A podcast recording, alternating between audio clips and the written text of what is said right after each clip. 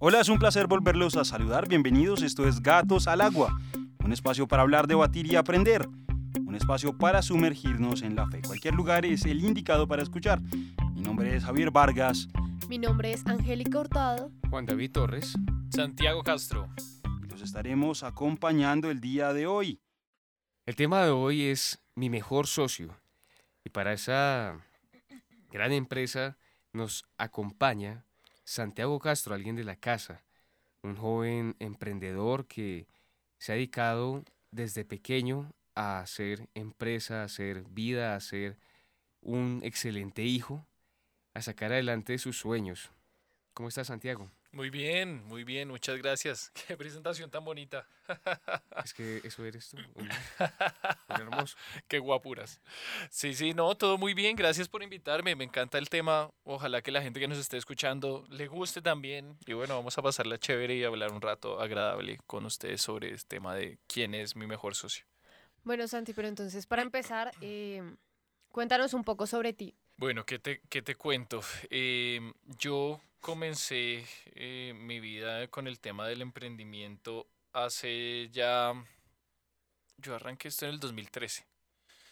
Eh, seguramente como muchas de las personas que nos están escuchando ahorita, eh, no tuve, digamos, como que una situación económica que haya sido totalmente estable.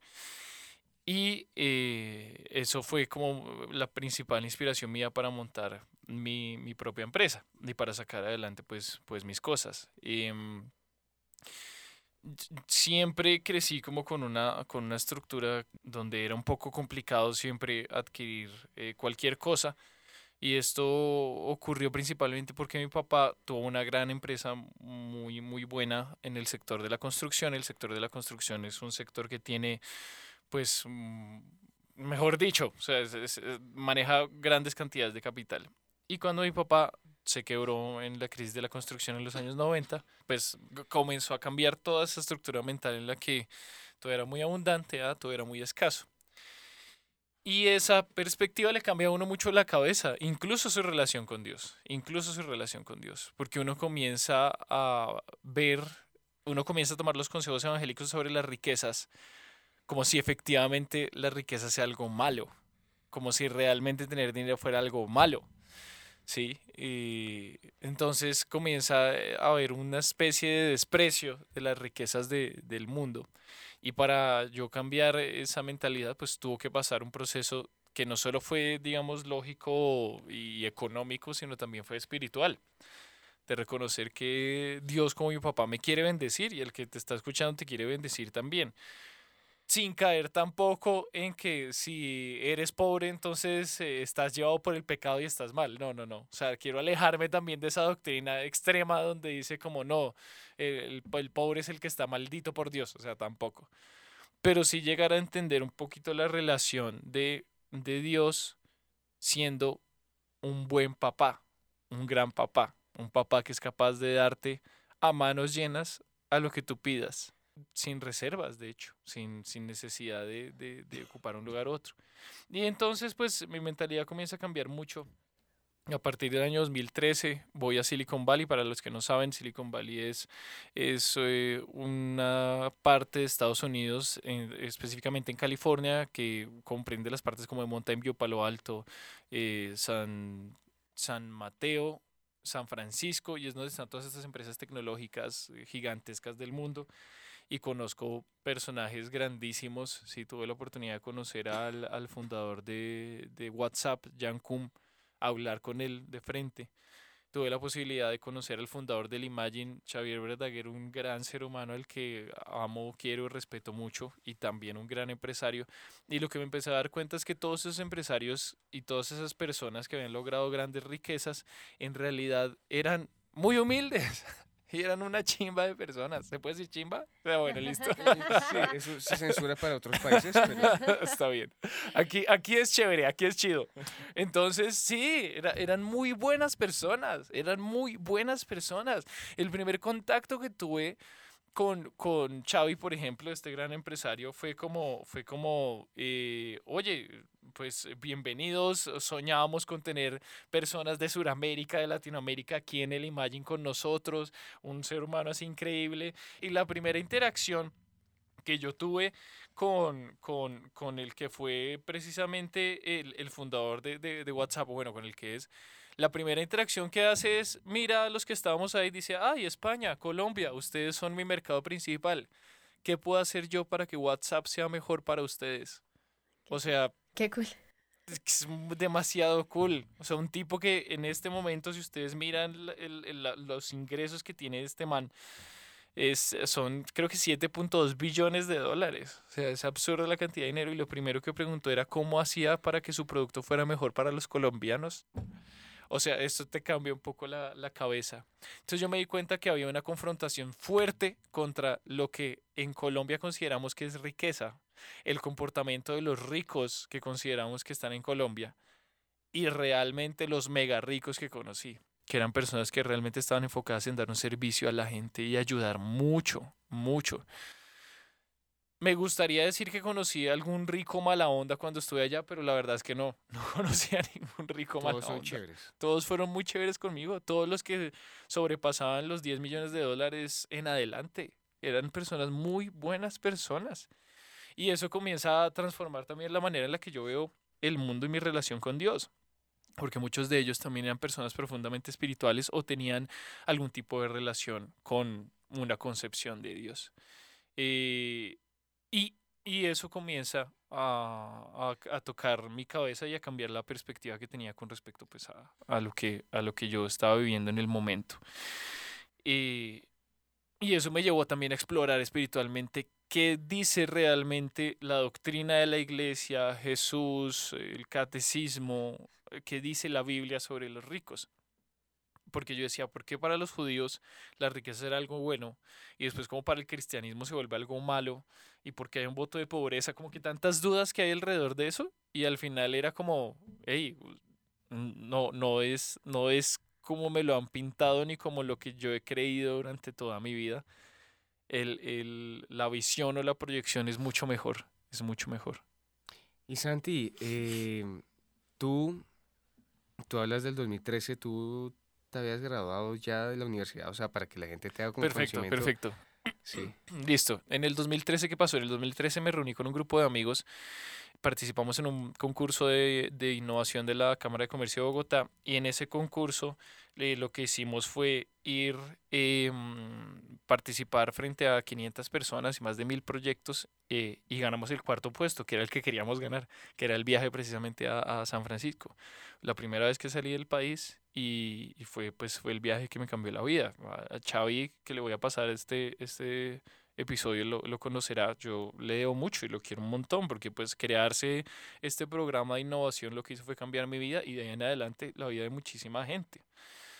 Porque pues me llevó a pensar en otras cosas. Mm, entonces yo no me había graduado de la universidad aún, yo no me había graduado de la universidad aún. Y, y ese confrontamiento me hizo darme cuenta de muchas cosas. También me di cuenta de que mi visión era muy corta. Y que en esa época yo, yo, yo lo que decía era lo siguiente. Y de pronto, de pronto, usted, mi querido oyente que está ahorita escuchando esto, se va a sentir relacionado con lo que yo voy a decir. Esto no es un ataque de ninguna manera, pero es una autoevaluación. He escuchado muchos jóvenes que dicen, no, yo quiero vivir o en una casita en la playa sin que nadie me moleste o en el bosque, en el campo sin que nadie me moleste y estar ahí, tener eh, mis cositas y ya. Yo lo veía así, yo decía, yo quiero tener un restaurante chiquito donde pueda tener tiempo para mi familia y no tenga que depender de ningún jefe, sino que pueda estar con mis hijos. Eh, y ya, no, no, no quería nada más. Un plan chill, como diríamos. Exactamente, un, pl- un plan chill, algo, algo, algo chiqui, sí, Sí, o sea, algo chiquitico, Ajá. algo. Y al final. Algo que tú creías que podías manejar. Exactamente. Y ahí es donde uno comienza a ver que el límite que uno le está poniendo a Dios, al socio creador de todo el universo exist- o sea, posible, el que del- del- de, la materia y la antimateria, uno le está diciendo, no, señor, contigo yo voy hasta un restaurantico. Ahora, si es el sueño de toda su vida, todo bien. Si no hay rollo, ¿sí? Sí, No, es que yo quiero eso y ese es el sueño de toda mi vida y realmente profundamente lo quiero. Pero la autoevaluación es, le estoy poniendo los límites de mi cabeza a Dios. Estoy diciendo Dios solo puede llegar hasta un restaurante o, Dio- o puedo decir Dios puede llegar a una cadena de restaurantes que llegue a todas partes del mundo y que así como lo hizo Forever 21 en su época, debajo de cada bolsa tengo un versículo bíblico. O sea, ¿hasta dónde le estamos poniendo el límite a Dios por lo que nosotros creemos que es lo correcto, lo justo y hasta dónde podemos llegar? O sea, Angie lo dijo perfectamente. Sí, o sea, le estaba poniendo, le estaba poniendo límite al Dios Todopoderoso, Todo Creador, Señor, Dios, dueño del oro y de la plata. Además, yo sé que este tema es un poco complicado porque hay mucha gente que tiene relaciones duras con el dinero, que lo ha intentado y no lo ha logrado. Se fue, pucha, pero es que yo he leído libros, he ido a seminarios, he, he hecho esto, he intentado esto y cada vez que lo hago me quiebro y no lo logro y no lo logro y no lo logro. Y la clave está en el Evangelio. Primero, pusiste a Dios en esa empresa, dijiste, Señor, tú, tú guía esta empresa, tú guía este negocio, yo quiero llegar a mucha gente. Segundo, ¿para qué quieres la riqueza? Dios te va a alejar de lo que te alejará de Él. Eso sí, tenlo por seguro. Si tú eres un hombre de fe, si tú eres una persona de fe, si tú eres una mujer de fe, Dios va a procurar alejarte de lo que te aleje de Él. Entonces, si tu riqueza la estás viendo sencillamente como un vehículo para salir de, es que tengo muchas necesidades, Dios va a decir, "Mm, la, la realidad es que porque tienes muchas necesidades estás conmigo y prefiero, prefiero que comas pan y agua a que comas langosta y te condenes. Entonces sí hay que cambiar la relación con el dinero y decir, Señor, es que yo necesito esta empresa porque quiero darle trabajo a mis hermanos de la comunidad de mi grupo de oración, a los hermanos de mi parroquia. Quiero darle trabajo a personas que lo necesitan. Quiero además eh, hacer muchas donaciones. En serio, quiero multiplicar esto que tú me has dado, multiplicar los talentos. Y cuando uno hace eso, Dios comienza también como a cambiar. Ahora, eso no quiere decir que yo sea el más multimillonario, por favor, no me secuestren, por favor. Pero sí quiere decir que he tenido la oportunidad de incluso estar frente a juntas directivas de grandes organizaciones, haciendo talleres y ah, compartiendo entrenamiento con ellos, o sea, asesorándolos en cosas de empresas muy grandes que, no- bueno, porque no he hablado con ellos, no sé si pueda decirles, pero en su momento en redes sociales las verán cuando me busquen a mí. Pero sí, he tenido esa posibilidad y sale de, de, de tener la humildad del Señor. Solo para hacer una aclaración, Santiago es el fundador y director de Falcon. Cuéntanos un poco de Falcon. Listo, Santiago. te cuento. Falcon es una empresa que se encarga de hacer precisamente todo lo que es eh, entrenamiento. Yo, yo arranqué en el año 2014 con mi primera empresa que fue Pillow, con amigos míos súper cercanos, eh, que a su vez fueron grandes socios, con los que compartí eh, casi cinco años, seis años casi completos con ellos, eh, haciendo temas de entrenamiento y demás. Yo ahorita sigo en ese mismo sector, eh, Pillow sigue con mis socios liderándolo, va súper bien. Yo ahorita me separé de ellos por diferencias creativas, porque ellos querían tomar para un lado, yo para otro, y pues seguimos siendo muy amigos. Yo sigo en el tema del entrenamiento ahora, eh, Con un nuevo socio. Eh, con un nuevo socio, exactamente. Sí, mi- mi- mi socio nuevo se llama Jesús. Eh, y estamos, estamos él y yo comenzando esta, esta locura otra vez, muy enfocados en el tema de ventas y comunicación principalmente. Eh, si bien damos otros temas, principalmente estamos enfocados en ventas y comunicación. Enseñamos a la gente a vender, que es el skill como básico que uno tiene que tener a la hora de emprender cualquier proyecto. Incluso tú nos hablabas del nombre o, o del trasfondo Sí. que tiene el nombre de tu empresa, Santiago. Sí, de sí, sí. Falcon. Sí, Falcon, Falcon porque Falcon es halcón en inglés. Y yo estaba buscando un animal que tuviera una representación potente dentro de las estructuras del, conceptuales del mundo y dentro de Dios. Encontré muchos animales muy interesantes. No sabía, por ejemplo, que el El pelícano, pelícano es signo de es Jesús. signo de Jesús. Es muy interesante. Sí, Eh, es Después de eso- a- ahí les dejamos para que investiguen por qué. No les voy a decir, pero para que lo investiguen. Hay unos que estaban diciendo, no, pero ¿por qué no dicen de una vez? pero bueno, investiguenlo. El pelícano es, de es también signo de Jesús. Y me llamó mucho la atención el halcón. El halcón dentro de la... Dentro, pues si lo interpretamos dentro del reino animal, el halcón es el animal más rápido del, del, del mundo. Baja a tres- desciende a 390 kilómetros por hora para atrapar una presa. Entonces, desde lo alto de una presa, tiene una visión muy clara, baja a una velocidad grandísima y lo atrapa.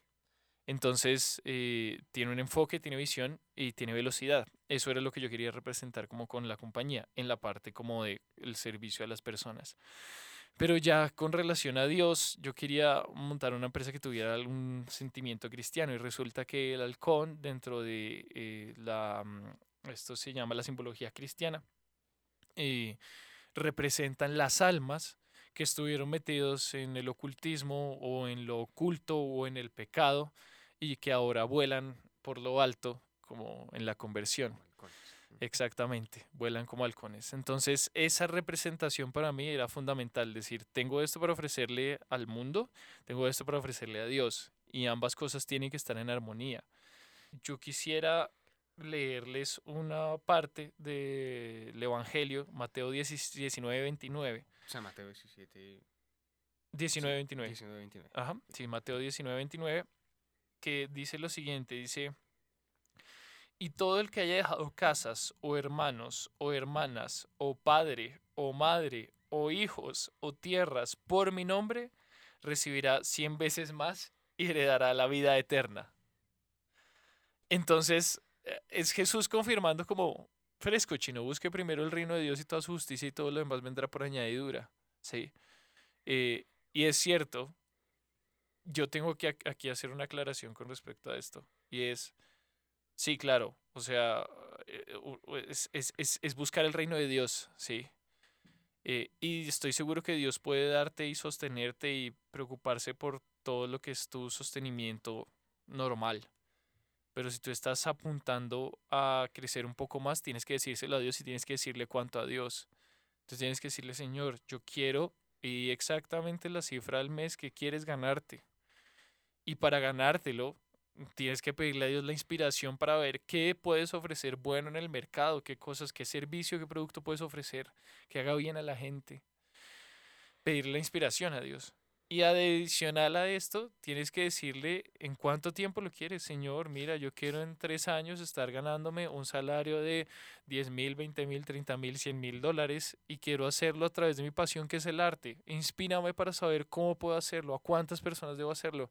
Y esa debe ser nuestra oración. Dios responde a lo que nosotros le decimos y le pedimos de acuerdo a cómo lo pedimos. Pero si usted le sigue pidiendo una casita con un sueldito y un carrito, cuando tenga la casita, el sueldito y el carrito, va a ser usted el primero en quejarse. Señor, pero este carro todo vuelto nada, esta casa toda chiquita donde no quepo, este salario todo malo que me pusiste.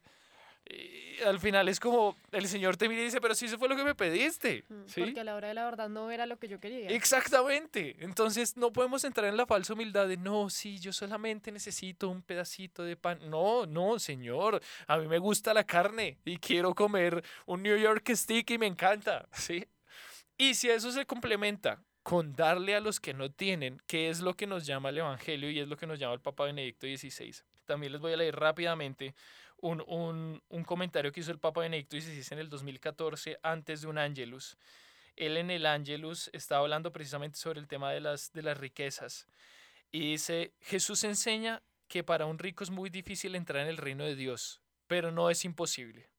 Dios puede conquistar el corazón de una persona que posee muchos bienes e impulsarla a la solidaridad y a compartir con quien tiene necesidad, con los pobres, es decir, a entrar en la lógica del don. En este modo, el rico se coloca sobre el camino de Jesucristo, el cual, como escribe el apóstol San Pablo, siendo rico se hizo pobre por nosotros, a fin de enriquecernos con su pobreza. Y ahí habla sobre el joven rico mencionado en el Evangelio, que tenía ganas de entrar al reino de Dios, le daban ganas, él, él, quería, él decía, yo sí, yo quiero seguirte, pero Jesús se dio cuenta de su punto débil. ¿Y el punto débil cuál fue? Fiarse de las riquezas del mundo. El, el tesoro de él era sus propias riquezas. Por eso Jesús le dice, pues véndelo todo y vete conmigo. Y es chistoso porque conozco más, más ricos que fueron capaces de dejarlo todo por una idea o por un sueño. Un Elon Musk que cogió todo lo que se había ganado en la venta de PayPal para fundar Tesla y SpaceX, lo puso todo. Y conozco pobres en materialmente que tienen corazón de rico, que les cuesta. Son los que Cuando pasan la bolsa de la ofrenda son los primeros en decir, pero es que yo no tengo nada, mi salario es una porquería, ¿yo por qué voy a dar? ¿Quién tiene un corazón más oh, lleno de, un, de, de- de una riqueza dura que no permite dar? Este tipo que dice, ¿sabe qué? Yo voy a meterme all in en esto porque tenemos que llevar a los seres humanos al espacio y porque tenemos que hacer energías renovables Y una Cybertruck. y una Cybertruck, una berraquera. o, o la persona que ve pasar la bolsita de la ofrenda y dice, no, yo no tengo nada, entonces yo no voy a dar nada. Hasta la viuda, hasta la viuda pobre en el Evangelio dio lo, todo lo que tenía. Entonces lo que Dios mira es el corazón del hombre. Uno lo que al final es lo que tiene que entrar es lo que dice el Papa Benedicto XVI, en la lógica del don, en la lógica del dar. Yo recibo para dar y cuando doy se multiplica. No porque, no porque sea una, una promesa metafísica, sino porque así es como funcionan las cosas de, de- de- en, el, en el mundo. La energía no se crea ni se destruye, solo se transforma. La energía fluye.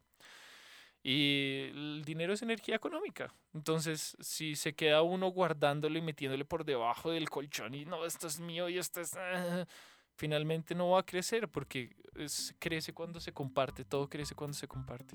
Y hasta aquí, eh, pues vamos por hoy. Esperamos que hayan disfrutado de, de este capítulo.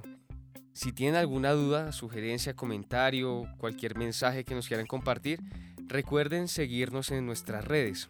En Instagram como arroba jóvenes guion al piso AMS y en Facebook y YouTube como jóvenes AMS. Recuerden también que la forma más sencilla de ayudarnos es compartiendo eh, nuestro contenido para poder así llegar a más personas. Si a ustedes les sirvió este programa, le va a servir a muchas más. Así que anímense a compartir este episodio con sus amigos. Nosotros lo estaremos reposteando por si acaso. Y recuerden que este contenido es llevado a ustedes por Jóvenes Asociación María Santificadora. Mi nombre es Juan David Torres y esto fue Gatos al Agua. Gracias por sumergirse con nosotros. Chao, chao.